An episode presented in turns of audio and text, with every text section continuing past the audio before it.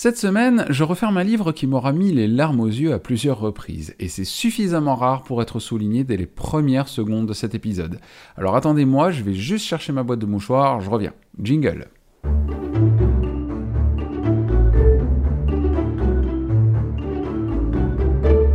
Le but de ce podcast, c'est de vous parler de bouquins, mais aussi de ma vie, parce qu'après tout, elle est passionnante, hein, wink wink, mais surtout parce qu'il y a des trucs gauleries à raconter, principalement des vies de bolos. Alors si vous connaissez le podcast Laisse-moi kiffer de mademoiselle.com, vous savez de quoi je parle, c'est globalement la même chose que des VDM sur le site du même nom. Ainsi vous aurez le plaisir d'apprendre que j'ai écrit ma toute première chronique sur la rivière l'envers dans un Starbucks. Tout content de moi après avoir écrit un premier jet, je remballe mon ordinateur portable et m'apprête à sortir du café quand tout à coup, BAM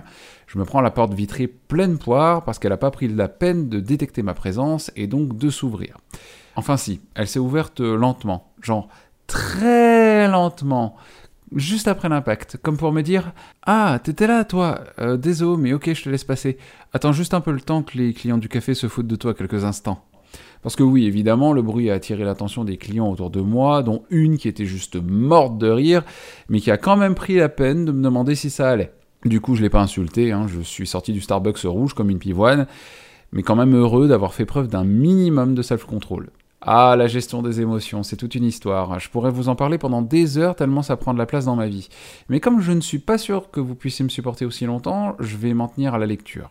Les livres qui font rire, ça existe, la preuve avec la ritournelle dont je vous parlais dans l'épisode 2.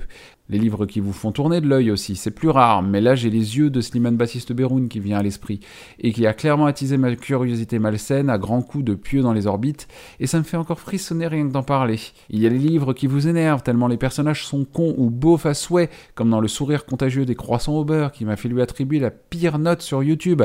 Et puis il y a aussi les livres qui vous mettent la larme à l'œil. Le dernier en date, c'était Le tourbillon de la vie, d'Aurélie Valogne, dont le protagoniste principal, Arthur, un ancien comédien quasi septuagénaire, atteint de la maladie d'Alzheimer, tentait de rattraper le passé à l'aide de son petit-fils Louis, à défaut d'avoir été un père aimant et présent pour ses enfants. La transition est donc toute trouvée pour le livre du jour, Le talent, que voulez-vous, puisque les mémoires de la forêt de Michael Brun-Arnaud traitent justement de la maladie d'Alzheimer, des souvenirs oubliés, des choses qui nous réconfortent et de l'amour que l'on porte aux êtres qui nous sont les plus chers. Rien que d'écrire ces mots, j'ai déjà les émotions qui pointent le bout de leur nez, alors je suis pas à l'abri de sniffer très fort en fin d'épisode. Les mémoires de la forêt nous plongent dans la forêt de Belle Écorce, qui a la particularité d'être habitée par des animaux anthropomorphes, donc dotés de caractéristiques humaines comme la parole, la bipédie ou encore le comportement en société. Archibald Renard tient dans cette forêt une librairie un peu spéciale, dans le sens où les livres qui y sont proposés à la vente n'existent qu'en un seul exemplaire. On y retrouve des romans, des guides ou encore des livres de cuisine, tous résultats du travail acharné et passionné des animaux qui ont parfois passé leur vie à soigner leur bébé de papier, dans l'espoir qu'un jour quelqu'un s'y intéresse et dépense leurs précieuses noisettes pour les lire.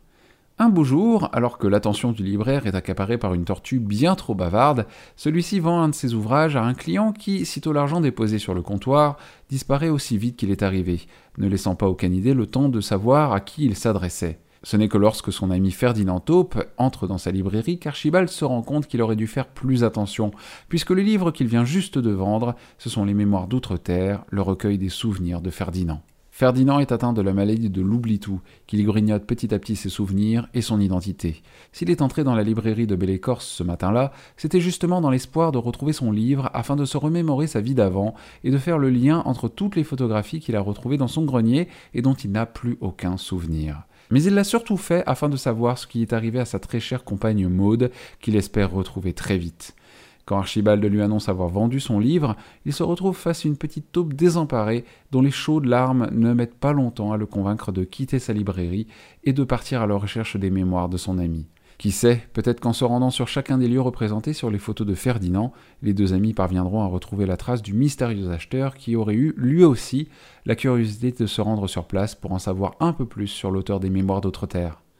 On embarque alors avec les deux animaux dans une expédition teintée de tendresse et de mélancolie, pendant laquelle l'oubli-tout se manifeste tantôt de façon anecdotique, tantôt de façon plus brutale. Dans les moments où Ferdinand ne parvient plus à reconnaître Archibald, on sent notre cœur se serrer, parce qu'on se dit que cette fichue maladie pourrait très bien s'en prendre un jour à l'un des nôtres, et qu'il serait déchirant qu'un être aimé puisse un jour ne plus se rappeler de qui nous sommes, ni de ce que l'on a pu vivre ensemble. Archibald fait alors preuve d'une empathie exemplaire, il se montre rassurant et trouve toujours les mots justes pour aider son ami à revenir à lui.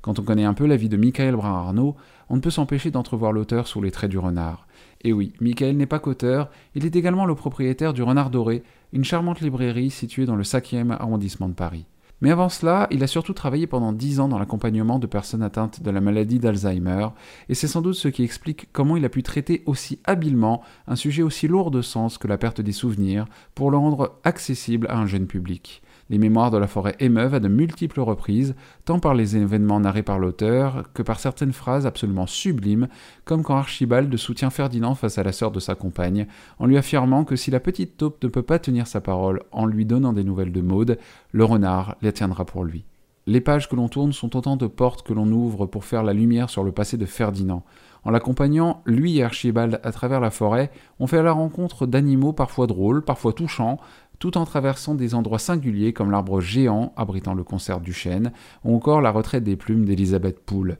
dans laquelle j'aurais aimé moi-même passer une petite semaine ou deux pour déguster des tartines cocottes en vous écrivant les prochaines lectures du loup. En bref, ces mémoires de la forêt sont un véritable petit trésor d'émotions qui réussissent avec habileté et tendresse à s'adresser à absolument tout le monde tout en traitant d'une maladie sérieuse et dévorante, sans pour autant tomber dans le pathos vide de sens, ni dans l'édulcoration à outrance. Je suis personnellement très touché par ce livre et me rassure en me disant qu'il ne s'agit là que du premier tome d'une quadrilogie qui promet à son lectorat encore de belles heures de lecture et d'émotion.